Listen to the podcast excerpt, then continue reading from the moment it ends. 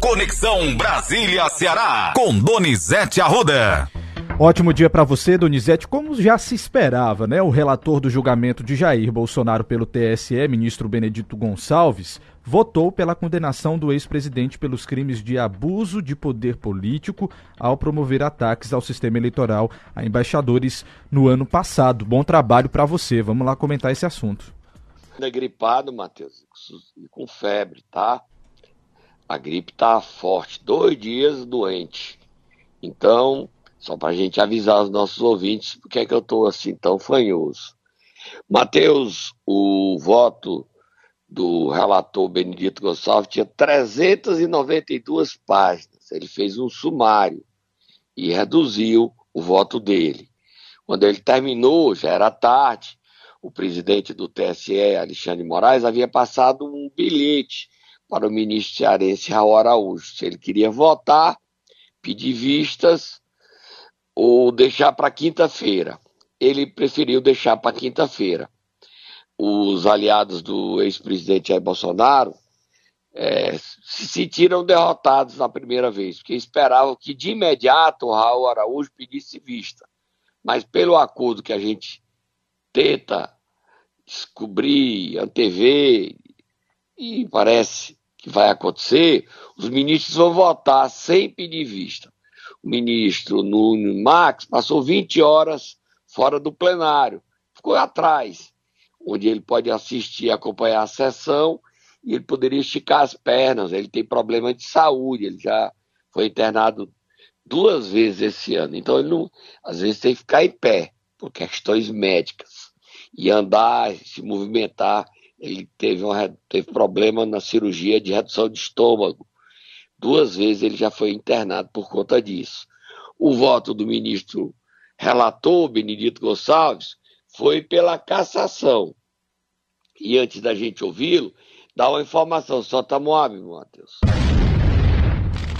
Depois que os ministros votarem quinta-feira pela cassação de Jair Bolsonaro, há uma expectativa que cinco ministros vão salvar Braga Neto vão caçar só Bolsonaro.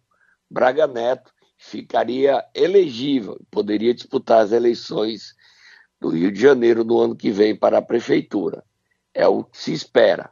Agora nós vamos ouvir o voto de Benedito Gonçalves caçando Jair Bolsonaro, deixando ele fora das eleições de 2026. Vamos ouvir, Matheus.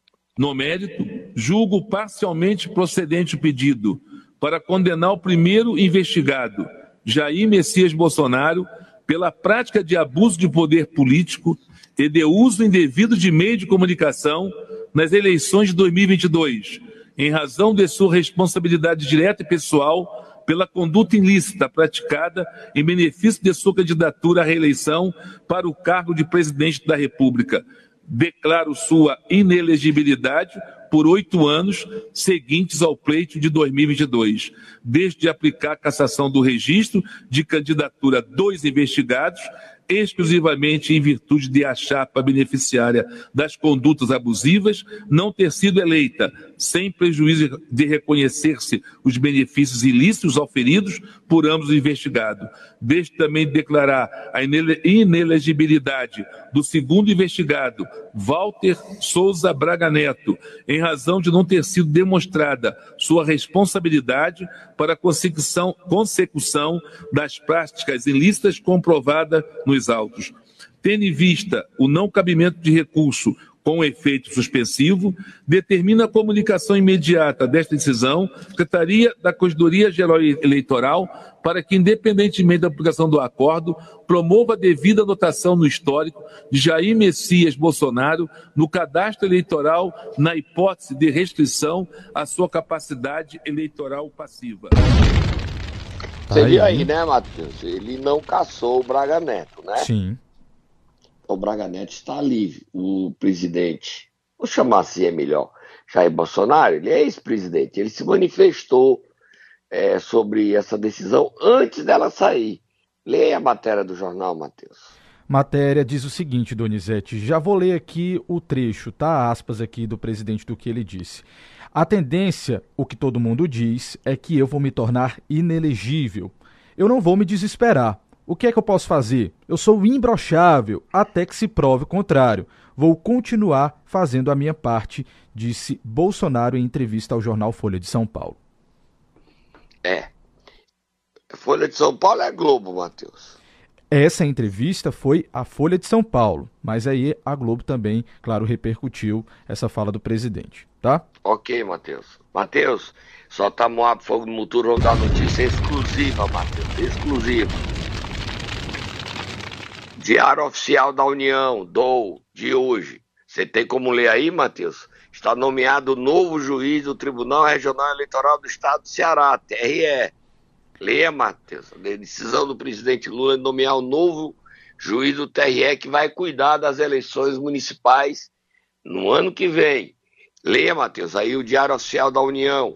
O presidente da República, no uso da atribuição que lhe confere, nomeia então Francisco Érico Carvalho Silveira para compor o Tribunal Regional Eleitoral do Estado do Ceará no cargo de juiz titular na vaga decorrente do término do segundo mandato de David Sombra Peixoto, Brasília, 27 de junho de 2023. Donizete.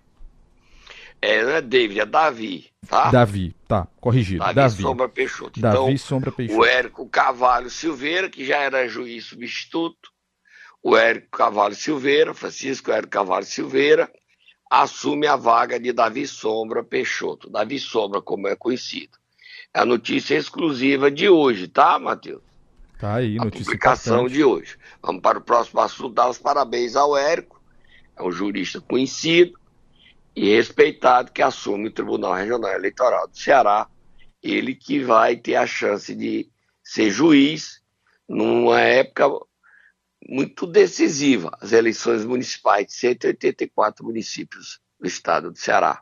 Próximo assunto, Matheus. Vamos falar então de plano safra, Donizete. Ontem o presidente Lula anunciou aí 364 bi a produtores rurais e voltou a fazer acenos ao agronegócio.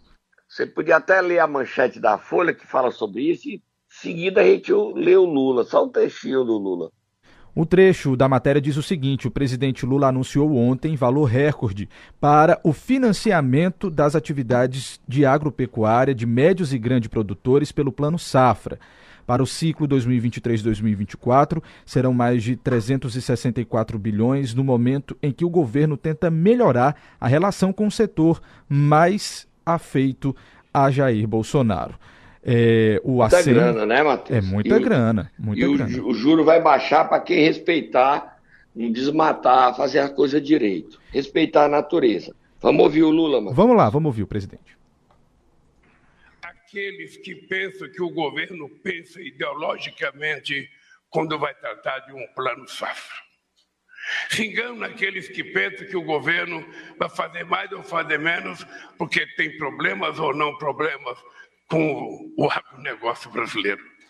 A cabeça de um governo responsável não age assim. A cabeça de um governo responsável não tem a pequenez de ficar insultando, insufrando o ódio entre as pessoas. Esse país só vai dar certo se todo mundo ganhar.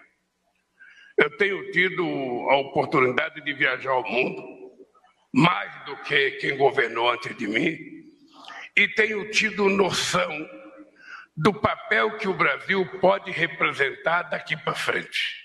Um governo não tem que atacar outro governo de outro país. A mim não me importa o que pense ideologicamente o presidente de qualquer país com ele. Eu não estou estabelecendo uma relação pessoal. Eu estou estabelecendo uma relação de Estado para Estado. Tem mais Lula, Matheus? Tem sim, agora ele fazendo uma crítica aos juros com relação aos empréstimos consignados. Vamos ouvir. O juro, sabe, consignado, crédito consignado, uhum. que é dado para a pessoa que tem emprego garantido, que é contado no salário, portanto não tem como perder, é 1,97. 1,97 vezes 1,97, juros sobre juros, dá quase 30% ao mês. Então a minha pergunta é a seguinte: como é que o cara que ganha dois mil reais, que pega mil no crédito consignado, vai pagar 30% ao mês e eu estou emprestando dinheiro para os grandes a 10% ao mês? O deles também é caro, quero deixar claro, o deles também é caro. Mas o pobre nisso. Uhum. A gente está dando como garantia a folha de pagamento e a gente ainda paga mais caro que paga o empresário pelo empréstimo. Uhum. O cara vai no BNDES, pega empréstimo a 14% ao ano, é muito caro. Uhum. É muito caro, é um, um roubo. Sim. Mas é metade do que paga o crédito consignado que dá garantia. Sim. Esse aqui não tem como dar cano. Sim. Porque esse aqui desconta na folha. Sim. Então, algumas coisas que eu estou pensando, a gente vai ficando velho, vai ficando mais esperto. Aí. Entrevista a Marcos Show na live presidencial, isso, né, Marcos? Isso. Que ela acontece dia de terça-feira. É de terça-feira, é isso? Exatamente, cedinho. Ele grava. Ele, é, ela é exibida de manhã cedo ou é à é, noite? Exatamente, de manhã. Volta de 8 e meia da manhã. Entendi. Vamos para terminar a CPI dos atos a CPI golpista, né, dos atos antidemocráticos de 8 de janeiro. Vamos ouvir ontem, foi entrevistado, entrevistado, olha, jornalista entrevistado, o depoimento do coronel Janude, e teve dois cearenses presentes na CPI, André Fernandes e o senador Eduardo Girão. Vamos ouvir os dois, Matheus, para terminar. Eu não estou entendendo também a, a narrativa que está se criando. O governo vem diz o alto comando não compactuou. Cria-se a narrativa de que Bolsonaro queria, mas o alto comando. O alto comando não compactuou. Então, o corpo ali do exército não compactuou com 8 de janeiro. Quem é que daria o golpe no 8 de janeiro? Porque eu, sei lá, não tinha o apoio do legislativo. Então o legislativo não ia tomar o poder. Não tinha o apoio do STF não ia termos um semipresidencialismo com interferência do STF, como foi dito em uma palestra internacional. Não tínhamos o apoio do executivo contra os outros dois poderes. E nem tínhamos o apoio do exército. O que é que nós tínhamos? E quando eu falo nós, eu estou falando aqui como se fossem daqueles manifestantes que estavam lá, desesperados. Eles iam dar o golpe ao lado de quem? O que é que eles iam fazer? Entraram, invadiram, e aí? Vamos ouvir Eduardo Girão? Vamos ouvir. pessoal que defende direito... Cadê esse pessoal que defende direito humano? Aí, vamos sabe para onde?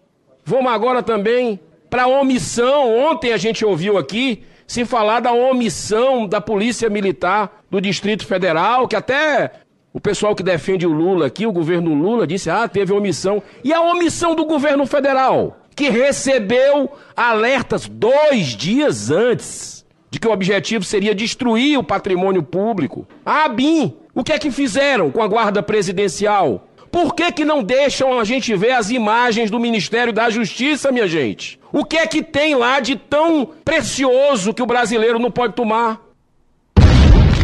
Tá aí, Donizete. Querendo ou não, ontem o, o a pessoa que foi depor na CPMI. Foi Jean critica... Leon de Júnior, né? Isso, o coronel. Jean Leon de Júnior ele foi criticado tanto pela oposição como também pelos governistas.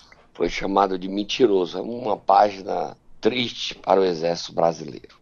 Triste.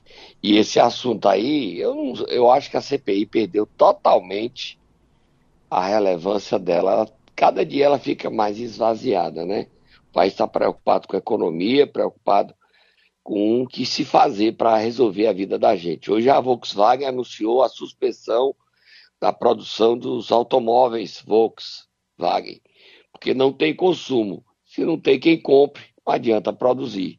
Isso significa uma notícia preocupante, porque vão demitir os funcionários, né? Se não vai produzir, não vai manter contratado. Vamos dar uma paradinha, tomar um cafezinho, um suquinho de maracujá, porque o Brasil precisa dar a volta por cima, Matheus. A gente volta já. Momento Nero! Quarta-feira, Donizete, nós vamos acordar quem hoje? O secretário de Segurança Pública, Samuel Alani, ele domina esse assunto. A questão do. Ele já foi, trabalhou no Amapá, e já foi delegado do Amapá, que é o domínio da Amazônia pelo narco-garimpo, por facções, tráfico, extração de madeira, garimpo ilegal, tudo de errado que existe no mundo e no planeta Terra está na Amazônia. Que coisa, que situação. E esse e essa droga vem para o Nordeste e sai pelos portos. E Natal, Bahia, Salvador, Fortaleza. Eita, vai, Tata, acorda aí o Samuel Elane.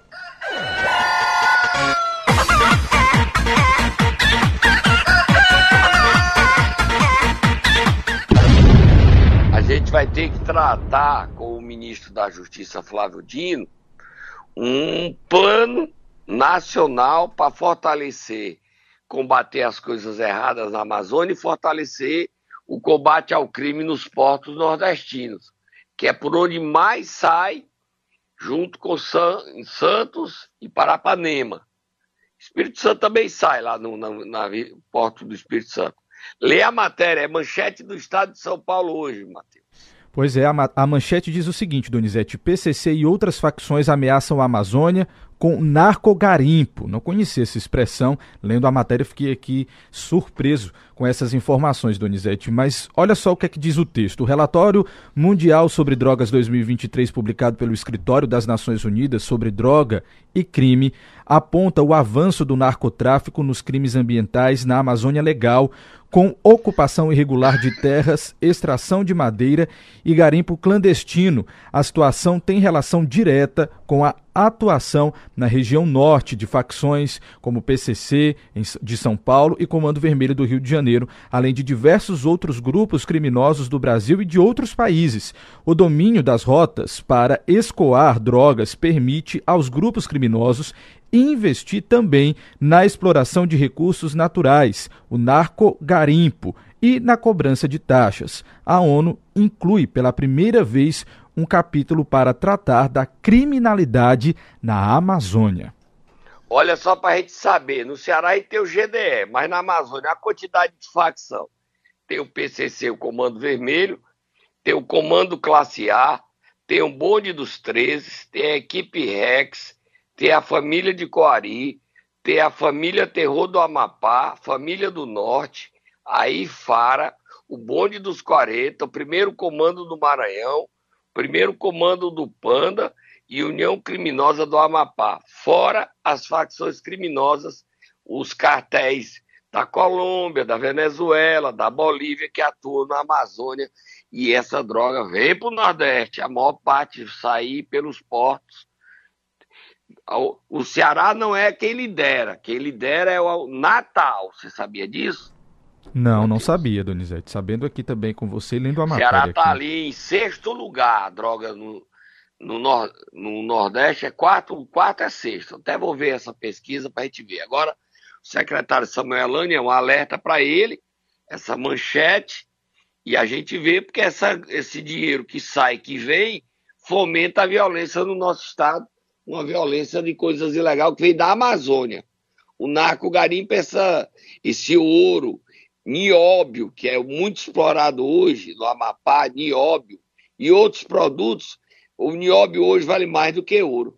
É um assunto que a gente tem que discutir também no DBO e aqui trazer o secretário para discutir com a gente uma entrevista com ele, você propôs, Matheus, uma entrevista com o secretário sobre isso. Muito importante. O que é que a gente pode fazer para se prevenir diante dessa violência? Próximo assunto, Matheus. Vamos lá. O secretário domina esse assunto. Ele foi delegado no Amapá, repetido. E ele pode ajudar a gente a vencer essa guerra. Vamos lá, Donizete, mudar de assunto? Falar Vamos, sobre uma notícia muito importante para Fortaleza. A prefeitura assinou ontem um contrato de 250 milhões de crédito junto com a Caixa Econômica para obras aí, infraestrutura, saúde, esporte, importante, viu? É, isso transforma o Sato num prefeito bem avaliado se ele entregar essas obras, muda, ele já tem 43% de aprovação, essa aprovação sobe. Vai ser obra para todos os lados. E isso dificulta o projeto do PT de tomar a prefeitura de Fortaleza. Mas vai ser animada essa eleição. A gente vai ficar no camarote assistindo. Vamos ouvir o Sato falando que tem esse empréstimo com essas obras para Fortaleza. Vamos ouvir. Estou visitando a Caixa Econômica Federal aqui em Fortaleza ah, e com o privilégio de assinar uma operação de crédito da ordem de 250 milhões de reais. Essa operação de crédito que vai servir muito para a área de saúde. Agradecer aqui a toda a equipe da Caixa mais uma vez, que muito rapidamente já saiu do papel para a assinatura do contrato e já já o dinheiro vai estar na conta da prefeitura para que a gente possa usá-lo em todas essas ações que nós já falamos aqui. Muito obrigado. Tá aí, Donizete. Importante. Importante. Olha, Matheus, a gente vai falar logo do Juazeiro. O Ministério Público ontem fez uma operação É um contrato de 8 milhões e meio, mas a prefeitura só pagou 2 milhões e meio. É um contrato para a aquisição de combustíveis para a prefeitura de Juazeiro. A prefeitura não se manifestou. Desse contrato foi pago 2 milhões e esse combustível está superfaturado. E o Ministério Público, em nota oficial, fala que essa ilegalidade beneficia até um vereador e a família de um vereador de Juazeiro do Norte. Mas o Ministério Público não dá os nomes dos servidores envolvidos nem do vereador. A gente tem mais informação oficial do Ministério Público. A gente aqui dá o que é oficial. Diga aí, Matheus. Vamos lá. A nota do Ministério Público, Donizete, que foi nos enviada, diz o seguinte: o MP por meio da, do Grupo Especial de Combate à Corrupção, deflagrou nesta terça-feira a Operação Aditivo, que investiga suspeitas de peculato, fraude licitatória, falsidade ideológica e associação criminosa na gestão do sistema de abastecimento de mais de 300 veículos ligados à prefeitura. Os contratos estão orçados em mais de 8, 8 milhões de reais. Com auxílio do Departamento Técnico Operacional da Polícia Civil do Estado da Bahia, foram cumpridos sete mandados de busca e apreensão contra a empresa contratada, que fica na Bahia, empresários, servidores públicos da Prefeitura de Juazeiro e um parlamentar da Câmara Municipal de Juazeiro do Norte. Além do município do Cariri, cearense, a operação também foi realizada em Feira de Santana, na Bahia. A investigação do Ministério Público apura contratos aí celebrados pela Prefeitura em 2022 por meio de 21 secretarias com a empresa investigada, que ficou encarregada de fazer a gestão informatizada da compra de combustíveis para 306 veículos da frota municipal. Você quer que eu leia mais algum trecho ou tá Só ok? queria que você lesse o promotor responsável, Flávio Vizinho, o trecho dele. Vamos lá. Os promotores de justiça investigam indícios de que, ao invés de gerar eficiência e economia aos cofres públicos, a execução dos contratos estaria sendo objeto de superfaturamento através de informações supostamente falsas prestadas pela empresa e atestadas por agentes públicos sobre os preços dos combustíveis, muito superiores aos praticados pelo mercado. Dos 8,7 milhões de reais estimados contratualmente, a prefeitura já pagou mais de 2 milhões para a empresa investigada. São apurados ainda indícios de que o credenciamento realizado nos contratos estaria beneficiando postos de combustíveis de parlamentar da Câmara Municipal de Juazeiro do Norte e sua família, em um suposto esquema de desvio de recursos públicos para o grupo. Pro Mateus, só dizer o seguinte, olha, Sim. gente. Hoje em dia, eh, existe a indústria do processo. E a gente está sendo super cuidadoso. Porque as pessoas querem silenciar a imprensa e taca processo. Eu estou resolvendo todos os meus processos. Perco tempo demais com os meus processos. Vivo na justiça me defendendo. Então a gente agora está o seguinte: o que é oficial está aí, lê o documento, para evitar qualquer. Ninguém aguenta mais tanto processo. Até a sociedade se proteger e proteger a imprensa. Enquanto isso não acontecer, a sociedade fica refém da informação incompleta. A gente está dando aí tudo. Eu gostaria que o prefeito de Juazeiro, Gleitson Bezerra, viesse a público se manifestar. Ele, ou o procurador, ou quem fosse. E o vereador acusado, que todo mundo sabe quem é, se defendesse também dessa história e se manifestasse, dizendo que não houve ilegalidade que não cometeu nenhuma ilicitude. Agora a gente está aí dentro da lei. Leu a nota do Ministério Público, a nota oficial, para evitar que seja processado, porque todo mundo agora quer processar. Próximo assunto, Matheus. Agora, para a gente encerrar, Donizete, como é que ficou depois aí da reunião a questão do PDT? Os ânimos estão mais calmos ou não? Chama o Marciano, chama o Marciano, chama o Marciano, chama o Marciano. O que temos pra hoje, Donizete Arruda? Marciano, a conversa do Lupe, presidente nacional do PDT, licenciado com o senador Ciro Gomes, foi pesada, Marciano. O Lupe é aliado de Ciro e o Ciro Gomes está sendo convidado e provando que não vai sair do partido para sexta-feira a filiação do radialista da, da Atena em São Paulo. Lê aí só a manchetezinha que está hoje na Folha de São Paulo, Matheus. Tá aqui, Donizete, a manchete na minha mão. Datena anima PDT com candidatura a prefeito de São Paulo, é isso?